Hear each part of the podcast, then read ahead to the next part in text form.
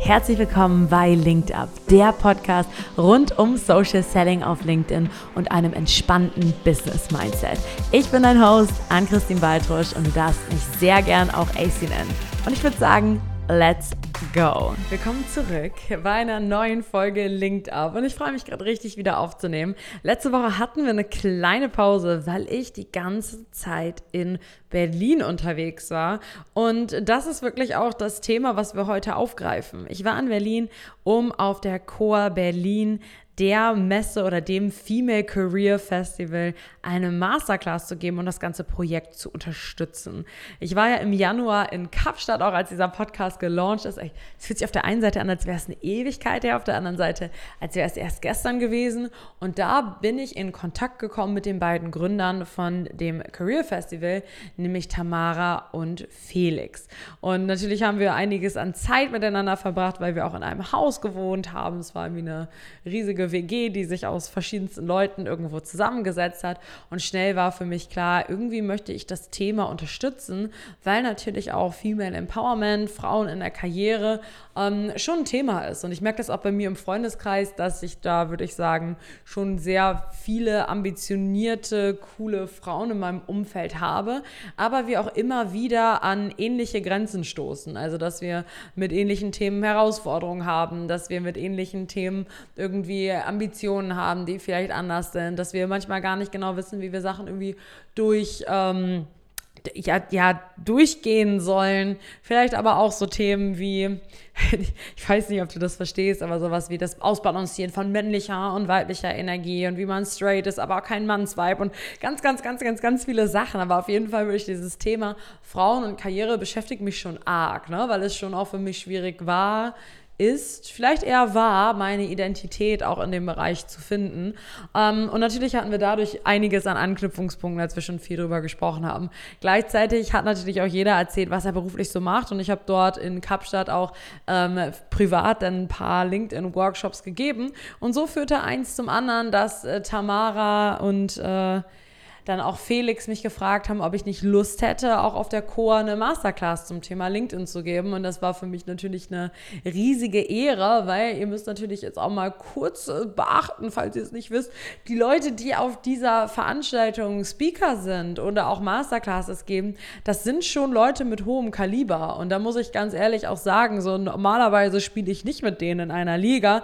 Wenn wir auf der Agenda direkt vor mir einen Slot haben mit Lea Sophie Kramer oder mit ähm, an Katrin Schmitz, mit Claudi. Da waren aus verschiedensten Unternehmen die größten Fürsprecher. Sarah Emmerich war da. Und das war natürlich für mich auch eine ganz große Ehre und eine ganz, ganz schöne Möglichkeit, dort auch eine Masterclass zu geben. Das war letzte Woche. Es hat unfassbar viel Spaß gemacht. Ähm, meine Masterclass war so voll, dass gar nicht alle Platz finden konnten und wirklich auch alle hatten, anders gesagt, allein auch schon außerhalb meiner Masterclass, schon davor, beim Pre-Dinner, beim, beim, Veranstaltungstag davor, das Thema LinkedIn ist immer und immer und immer wieder gefallen. Das ist schon ein Buzzword, was für jeden relevant ist. Und auch an meiner Masterclass war es so, dass alle der Teilnehmerinnen dort angemeldet waren. Und natürlich, sonst wären sie nicht in dieser, in dieser Masterclass gewesen, ähm, hatten Interesse daran, auf LinkedIn sichtbarer zu werden.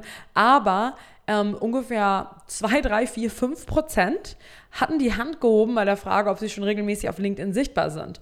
Und das war natürlich irgendwo schockierend, weil wir eine ganz, ganz große Diskrepanz haben zwischen dem Thema, ich bin dort angemeldet und ich bin sichtbar, obwohl ich das möchte. Und Sichtbarkeit hat zwei Teile. Einmal natürlich habe ich ein repräsentatives Profil oder gehe ich auch mit Content regelmäßig online. Und ich glaube, diese Hürde, Profil zu erstellen, das kriegen wir schnell gelöst. Es ist recht leicht auch zu erkennen, was ein gutes Profil ist, was ein schlechtes Profil ist. Gehe da gerne zu meiner Podcast-Folge 2. Da gehe ich das Schritt für Schritt auch noch einmal mit dir durch. Aber beim Thema Content, ähm, da arbeiten wir nicht nur, oder da haben wir nicht nur das Problem, dass uns irgendwo das Wissen fehlt, wie agiere ich, wenn ich vor so einer weißen Seite sitze, sondern ich habe auch mit den Glaubenssätzen zu tun, wer bin ich schon, dir was zu erzählen und ähm, ich will mich da auch nicht irgendwie rausgeben, ich will nichts von mir persönlich zeigen, das interessiert keinen. Und gegen diese zwei Glaubenssätze arbeiten wir zusätzlich noch an und daher ist das ganz schön schwierig, wirklich auch in die Sichtbarkeit zu gehen. Auf der Chor habe ich da einen äh, ganz ausführlichen Content-Workshop gegeben. Einmal auch, wie Content grundsätzlich funktioniert. Das kennst du hier schon aus dem Podcast. Also da kannst du in die Content-Strategie-Folgen reingehen, auch wie ein Post grundsätzlich aufgebaut ist. Was ich auf der Chor aber gemacht habe, was wir hier im Podcast noch nicht besprochen haben, was ich noch einmal vertiefen möchte, ist das Thema Storytelling. Und Storytelling ist eine Methode, die wirklich alle Content-Formate und Bereiche wirklich begeistert. Man muss nochmal mal wissen, oh, was habe ich denn hier gesagt? Man muss einmal wissen, dass wir auf LinkedIn ja als Experte dastehen wollen und natürlich auch Mehrwert mitgeben wollen, dass Leute im Endeffekt bei uns kaufen können. Aber es ist auch eine Social-Media-Plattform, auf der Entertainment auch ein ganz, ganz wichtiger Faktor ist. Wenn ich ehrlich bin, dann gehe ich nicht auf LinkedIn, wenn ich jetzt einen Deep Dive machen möchte, thematisch zum Thema, sondern ich gehe auf LinkedIn, um so ein bisschen was zu lernen, mich inspirieren zu lassen. Und das Ganze nennt man Edutainment. Das ist eine Mischung aus den Wörtern Education und Entertainment, was ich auf den Social Media Plattformen irgendwie erwarte und was dort auch angemessen ist.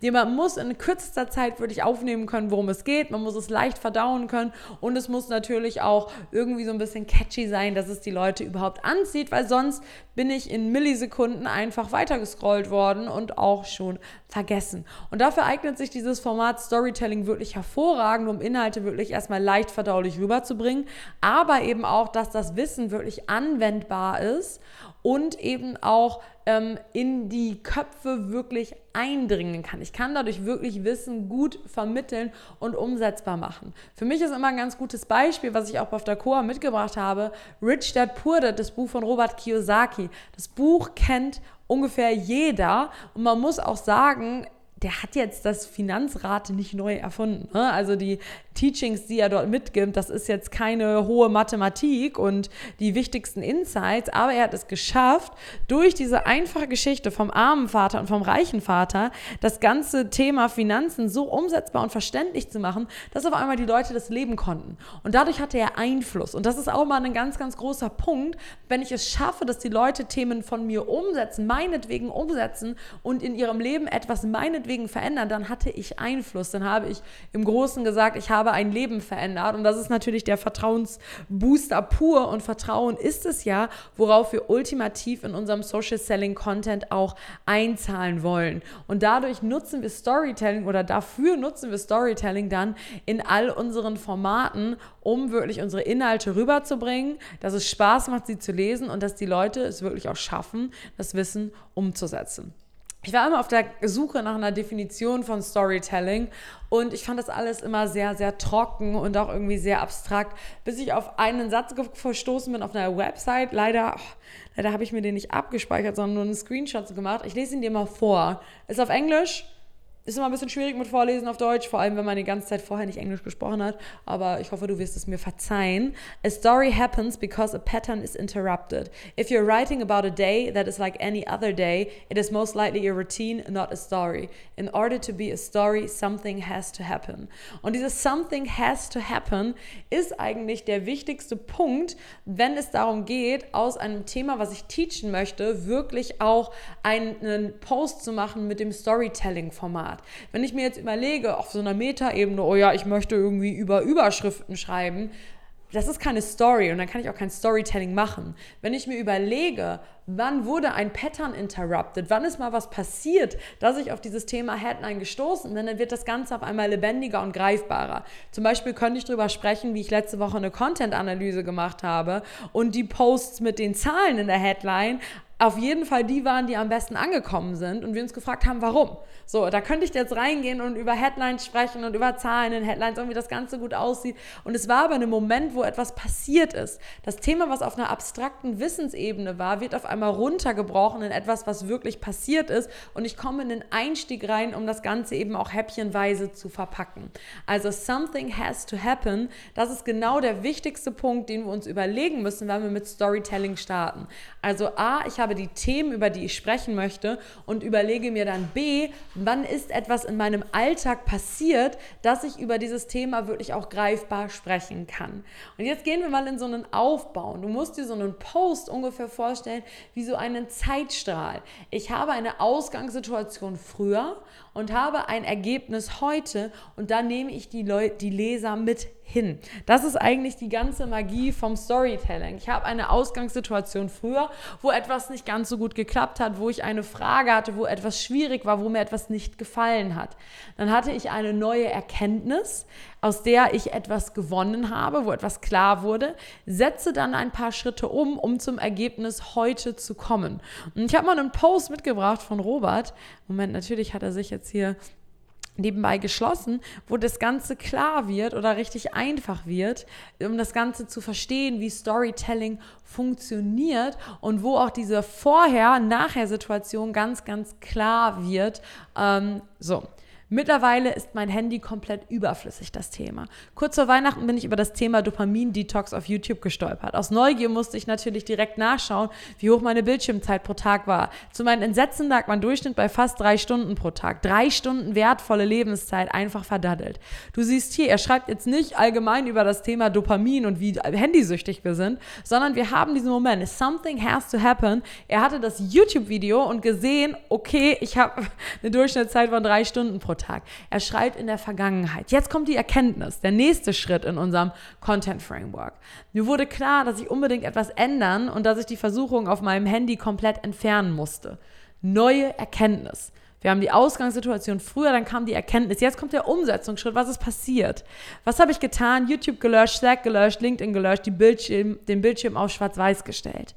Jetzt kommen wir zum nächsten Blog. Ergebnis heute. Heute nutze ich mein Handy nur noch fürs Joggen, Navigationssystem und für WhatsApp mit Familie und Freunden. Mittlerweile liegt die Bildschirmzeit unter 30 Minuten pro Tag. Vermisse ich was? Auf gar keinen Fall. War es schwer? Definitiv. Aber plötzlich habe ich zwei zusätzliche Stunden pro Tag gefunden, in denen ich entspannt Bücher lesen kann. So, wieder hier Zeitstrahl. Früher es gab den Dopamin-Detox, das Video, drei Stunden Bildschirmzeit, heute 30 Minuten. Von früher nach heute mit den Umsetzungsschritten, die Apps löschen, Bildschirm auf schwarz und weiß. Jetzt fasse ich das am Ende noch einmal zusammen. Absolute Empfehlung, mal die Bildschirmzeit zu prüfen und reinzuschauen, welchen Apps du mal am meisten Zeit verbringst. Du wirst dich wundern. Call to Action, was ist deine aktuelle Bildschirmzeit pro Woche auf dem Handy? Ich empfehle dir, mir einmal kurz nach dem Podcast zu schreiben. Dann schicke ich dir eine Präsentation einmal zu, wo du das wirklich bildlich einmal vor Augen hast, wie dieses Framework aussieht. Aber was ganz klar ist, wir folgen einer Situation mit einer Ausgangssituation früher. Das schreiben wir in der Vergangenheitsform. Something has to happen. Wie bist du auf das Thema gestoßen? Was war die Situation? Und was war dadurch deine Erkenntnis? Dann machen wir uns Notizen zum Ergebnis heute. Und dann springen wir einfach einen Teil. Was ist heute? Das schreiben wir im Präsens und machen da ganz klar, was heute der Status quo ist. Jetzt haben wir die Lücke zwischen der neuen Erkenntnis und dem Ergebnis heute. Die schließen wir mit Umsetzungsschritten. Da ganz einfach mit Stichpunkten arbeiten, mit Nummerierungen arbeiten und dann haben wir das ganz gut hinbekommen.